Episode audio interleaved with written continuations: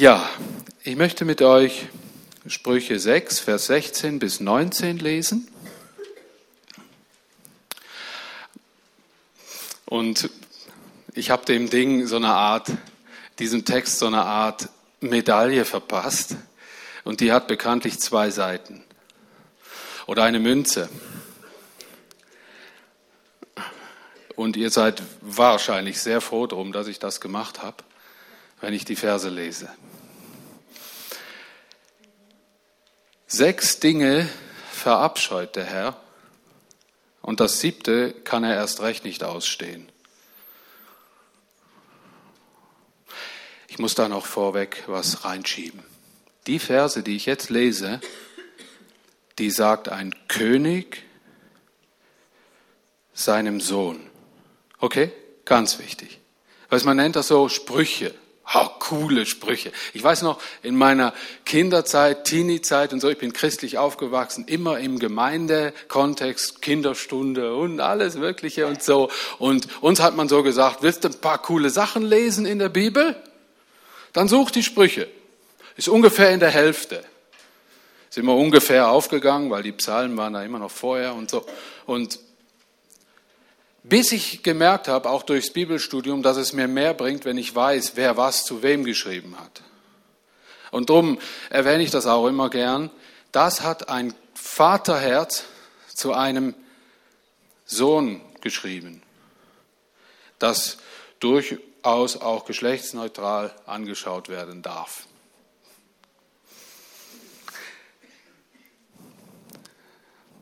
Spielt also keine Rolle, ob Sohn oder Tochter, gell, das wollte ich sagen. Ne? Sechs Dinge verabscheut der Herr und das siebte kann er erst recht nicht ausstehen. Überhebliche Augen, eine lügnerische Zunge, Hände, die schuldlose Menschen töten, einen Kopf, der böse Pläne ausheckt, Füße, die auf verbrecherischen Wegen laufen, einen Zeugen, der nicht die Wahrheit sagt, und einen Menschen, der Brüder gegeneinander aufhetzt. So, und jetzt lassen wir mal gute Laune aufkommen. Hä? Wisst ihr, das meinte ich mit dieser Münze mit zwei Seiten. Es ist ganz wichtig, und ich nehme heute drei Attribute, darum heißt das Thema, ähm, gern die, die erste Folie, Sven, genau. Sieben, die Dinge, sieben Dinge, die Gott liebt und nicht verabscheut oder hasst oder sonst. Ich habe dieses Thema ähm, bewusst mal ein bisschen tiefer betrachtet und habe gemerkt, dass es um etwas Folgendes geht, das ganz versteckt in unsere Schöpfung, sich in unsere Schöpfung oder überhaupt in die Schöpfung der Welt hineingedrängt hat. Im Menschen wirken zwei Kräfte. Ist euch das auch schon mal aufgefallen? Zwei nämlich die Schöpferkraft und die Zerstörungskraft. Wir schaffen Fahrzeuge unter und auf dem Wasser, zu Land und in der Luft und dann bauen wir sie um, um uns damit zu töten. Das, so ähnlich muss das bei Gott ankommen.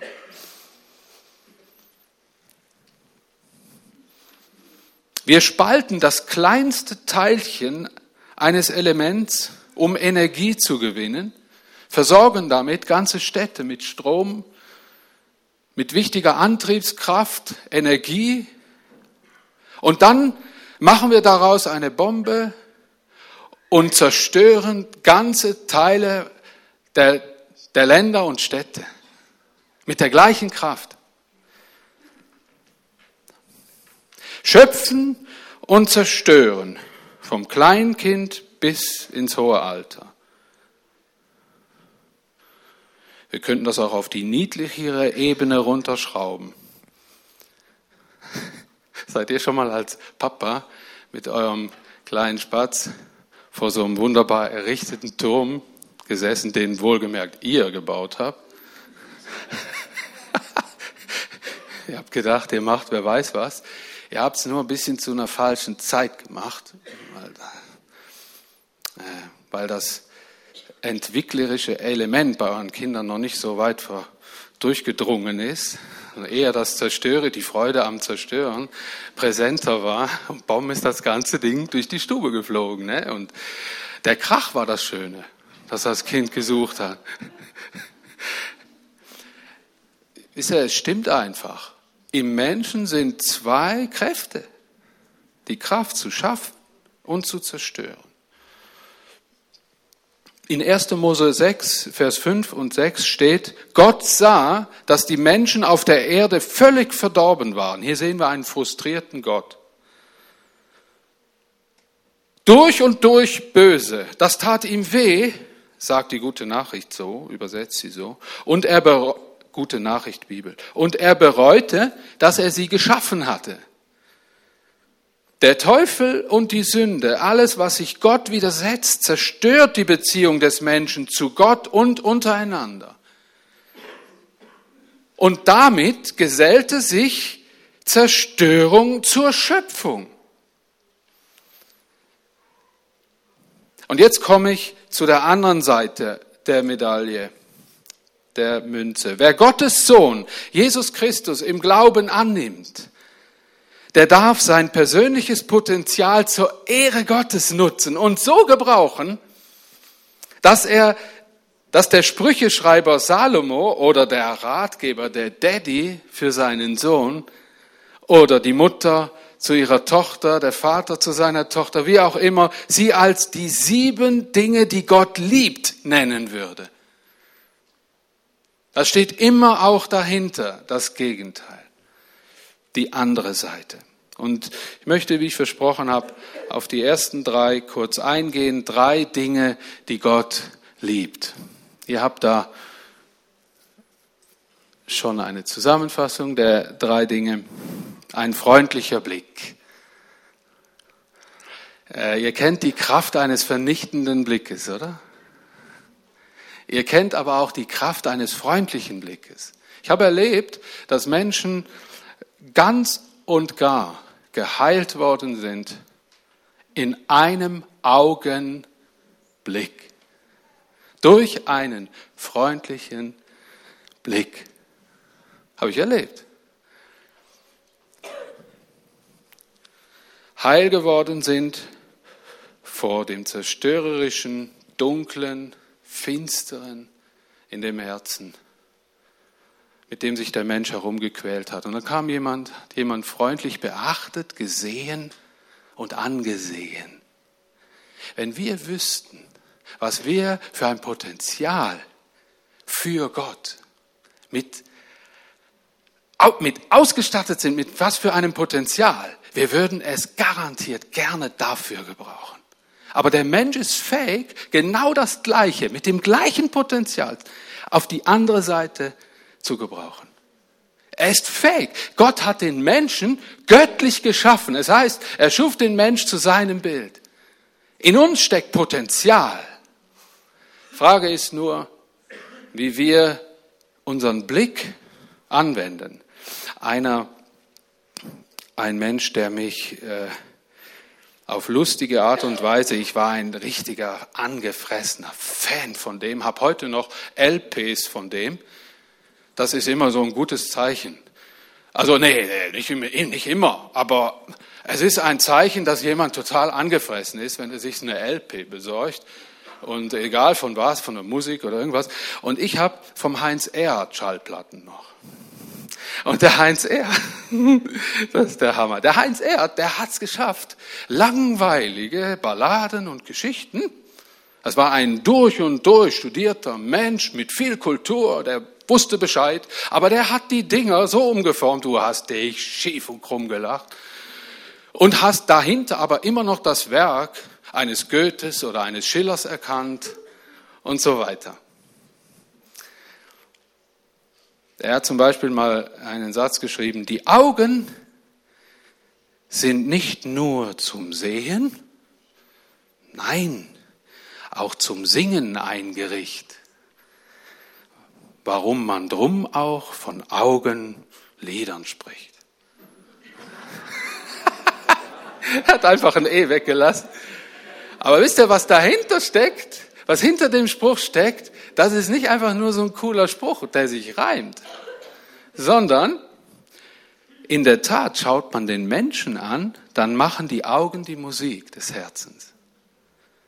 Leute, wenn wir auch nicht alles deuten können oder nicht die Superspezialisten sind in Deutung anderer Menschen und ihrer Grimassen, so sehen wir alle doch, wenn es traurig bestellt ist um einen Menschen, in seinen Augen.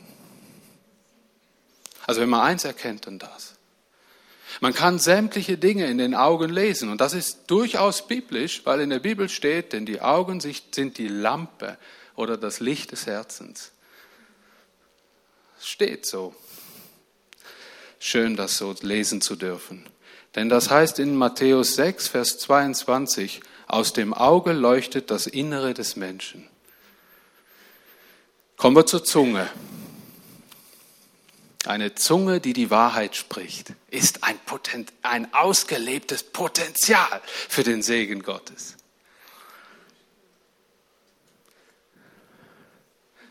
Der Konrad Adenauer sagte, alle menschlichen Organe werden irgendwann müde, nur die Zunge nicht. Oh ja. Also ich habe extra mal irgendeinen anderen Spruch genommen, weil wenn irgendwas über die Zunge zitiert wird, dann nimmt man meistens den Jakobusbrief. Da wird allerhand Sachen, was die Zunge alles fertig bringt, äh, bildlich illustriert dargestellt im Jakobusbrief. Wer sich dafür interessiert, lest mal nach. Leute, jetzt kommt meine, ich habe große Bibelkenntnis, aber jetzt bin ich mir gerade unsicher. Es ist Jakobus 4, oder? Weißt du das auch nicht, Beat? Ich stehe dazu. Ja? Hey, da ist unser Spezialist da vorne. Jakobus 3. Weißt du, was mir am meisten gefällt?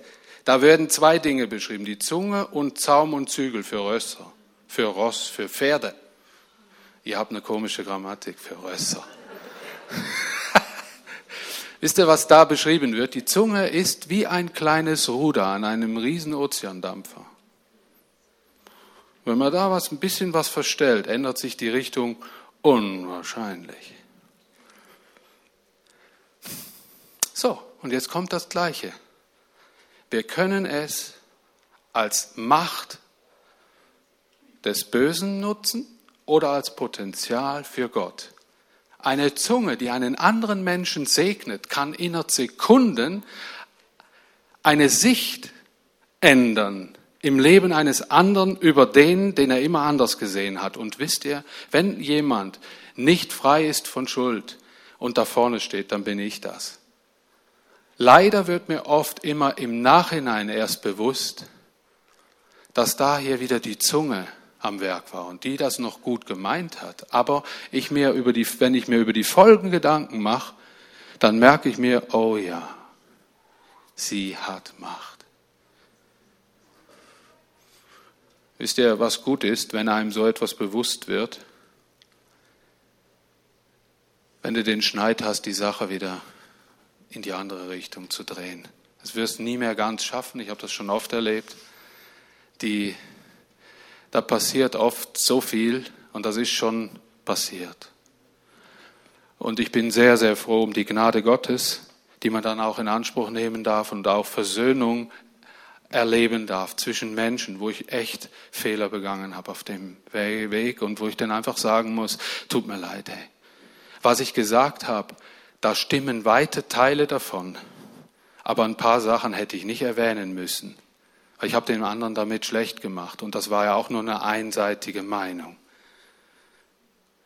Wisst ihr, ich sträub mich oft so dagegen, immer alles richtig machen zu müssen. Wisst ihr, da müsste ich sofort ruhig sein. Echt, ich habe mir schon oft gesagt, wenn ich das machen müsste, was der Prediger jetzt sagt, alles, dann müsste ich ruhig sein. Ich rede gern, Mann.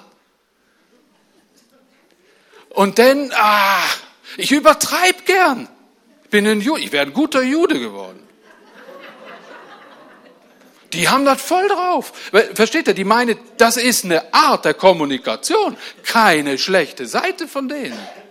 Die über, wenn die, übrigens, wir können das auch, aber viel schlimmer.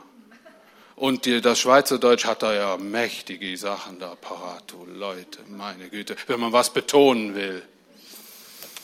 Die machen das in einer blumigen Art. Die machen, pusten etwas größer auf, nicht um zu übertreiben, sondern um das klarer herauszustellen, was sie meinen. Das, die, das meinte ich damit. Nicht, dass jemand hier rausläuft und denkt, der Dani hat da schlecht über die Juden geredet. Auf keinen Fall.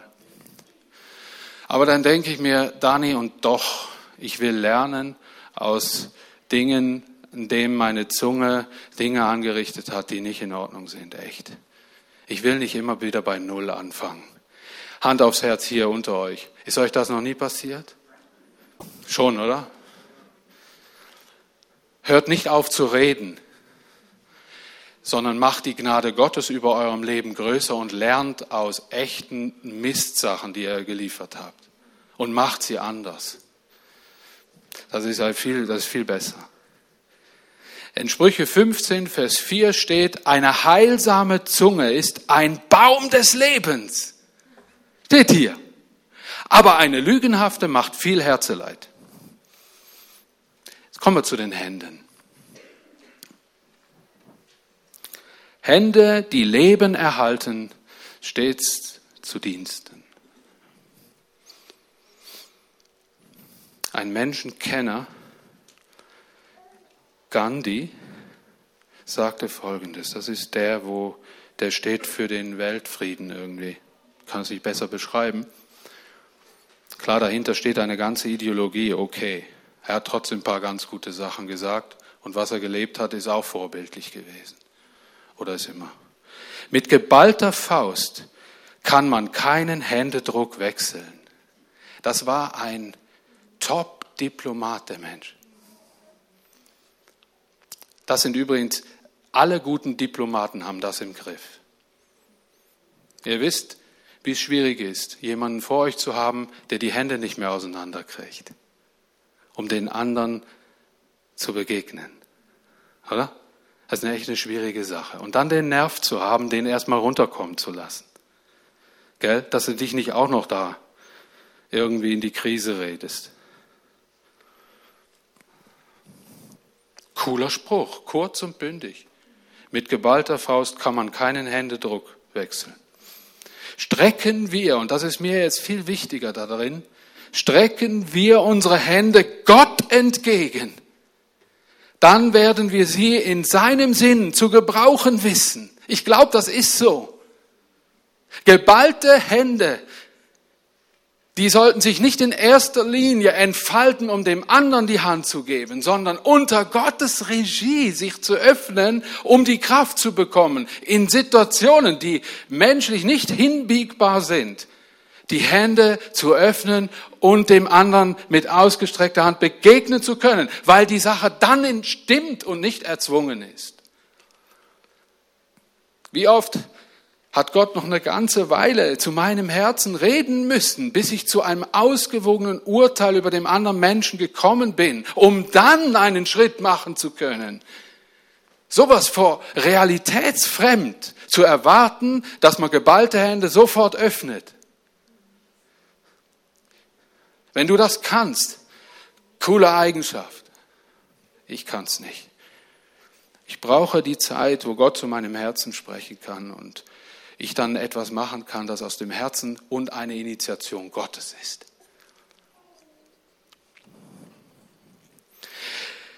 In Psalm 143, Vers 6, da schreibt der Psalmist so wunderschön und ich bin extra im Alten Testament geblieben, wie auch in den Sprüchen und habe danach gesucht, weil ich wusste, das gibt's da irgendwo. Ich breite meine Hände aus zu dir meine Seele dürstet nach dir wie dürres Land.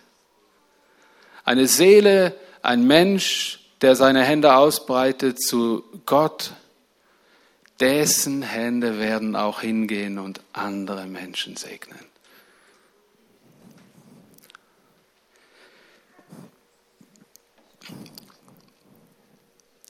Kommen wir zum Abendmahl. Ich mache die vier anderen Dinge, die Gott ja auch noch liebt, ein andermal weiter. Okay? Wir gehen jetzt zum Abendmahl und wir machen etwas, das nicht auf der Traktantenliste der FCGF Florville, also der FCG Flawil steht,